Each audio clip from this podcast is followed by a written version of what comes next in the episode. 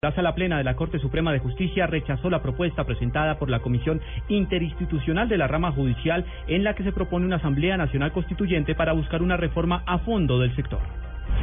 Colombia abogó ante las Naciones Unidas por la eliminación de la pena de muerte como castigo para delitos de narcotráfico. En la sede de la ONU en Nueva York, el ministro de Justicia, Yesid Reyes, planteó un conjunto de 12 medidas para que los países miembros cambien su enfoque sin tocar las convenciones internacionales que rigen en esa materia.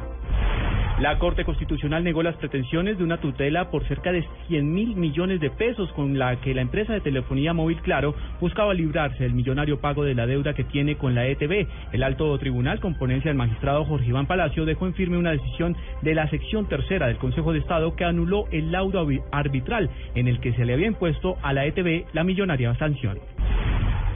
La Secretaría de Educación de Bogotá señaló que se encuentra preparada para reanudar la, eh, la normalidad académica y el retorno a clases a partir de mañana de cerca de 900 mil estudiantes y más de 30 mil docentes en 384 colegios oficiales de la capital del país tras el levantamiento del paro de maestros.